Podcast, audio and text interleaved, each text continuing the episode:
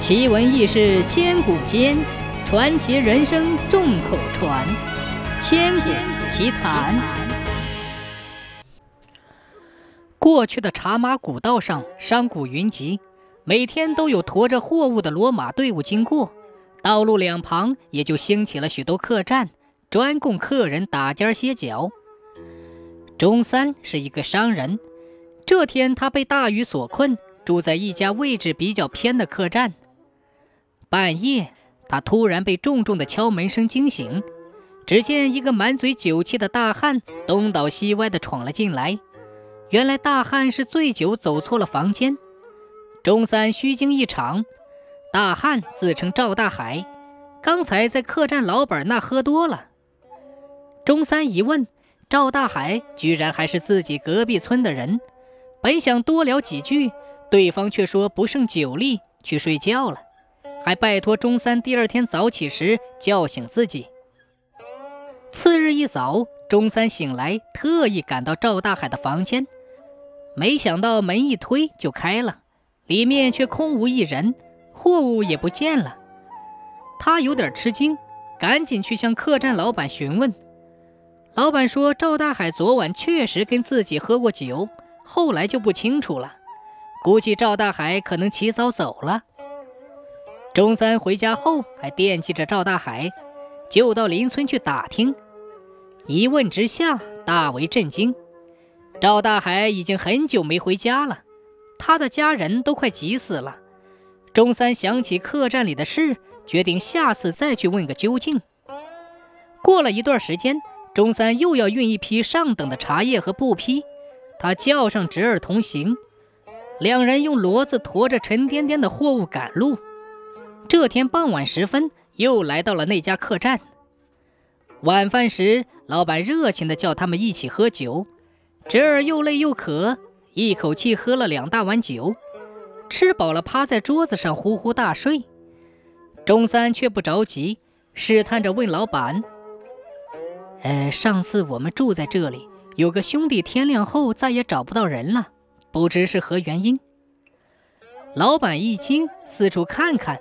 低声给他说出了这个秘密，这事儿老板也亲眼见过，但过往的客人中流传着这样的说法：因为道路漫长而且辛劳，死人的事时有发生，阴间的鬼差也在这条线上往来，将死者的魂魄带回阴间。鬼差累了也要歇歇脚，但不敢去阳气旺盛的客栈，所以会挑选那些偏僻冷清的地方。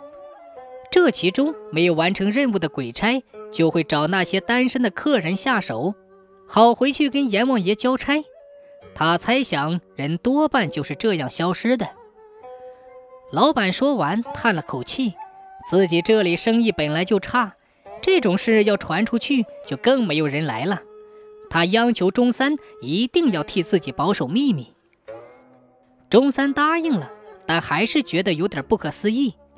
刚要端起面前的酒碗，想了想，又放下了。在客房里，钟三越想越不放心，在房间里转了好几圈，守着熟睡的侄儿和货物，挨到了天亮。第二天一早，他就叫醒侄儿出发了。两人把货物运到了目的地，又换回了一些药材和毛皮，装在大口袋里，用骡子驮着往回赶。途中。钟三决定还是住在那家客栈，但这次他却玩了个花样。他将袋子里的药材取出，让侄儿用小口袋背着，自己钻进大口袋里，周围再用厚厚的毛皮塞满，装成侄儿一个人赶路的样子。侄儿赶着骡马来到了客栈。晚饭时，老板照例邀请侄儿喝酒，侄儿又喝得很高兴，摇摇晃晃地走回了房间。上了床，倒头就睡。半夜，房间的门吱溜一声开了，一个黑影摸了进来，蹑手蹑脚地走到侄儿床边，手中尖刀寒光一闪。就在这时，墙角处的大口袋忽然响起来，钟三用小刀划破口袋，一下子钻了出来。黑影被吓了一跳，钟三定睛一看。这个人居然是老板。中三说：“啊，原来是你，你这个作恶多端的家伙！”他连忙用力将侄儿摇醒，侄儿被面前的情形吓了一跳。老板见事情败露，却一点也不着急，扭头往门外看。中三顺着方向一看，一团黑雾忽然飘了进来，到地上竟化成一个小鬼儿。钟三惊呆了，没想到这里真有鬼。老板得意地对小鬼说：“嘿嘿，老规矩，财物归我，死人的魂儿让你勾走。”小鬼儿点点头。屋里忽然被黑雾笼罩，钟三和侄儿什么也没看见，只听到老板恶狠狠地扑过来的声音。这时又听见呼啦一声，是锁链飞来的声音。小鬼儿哀嚎着，黑雾散去了。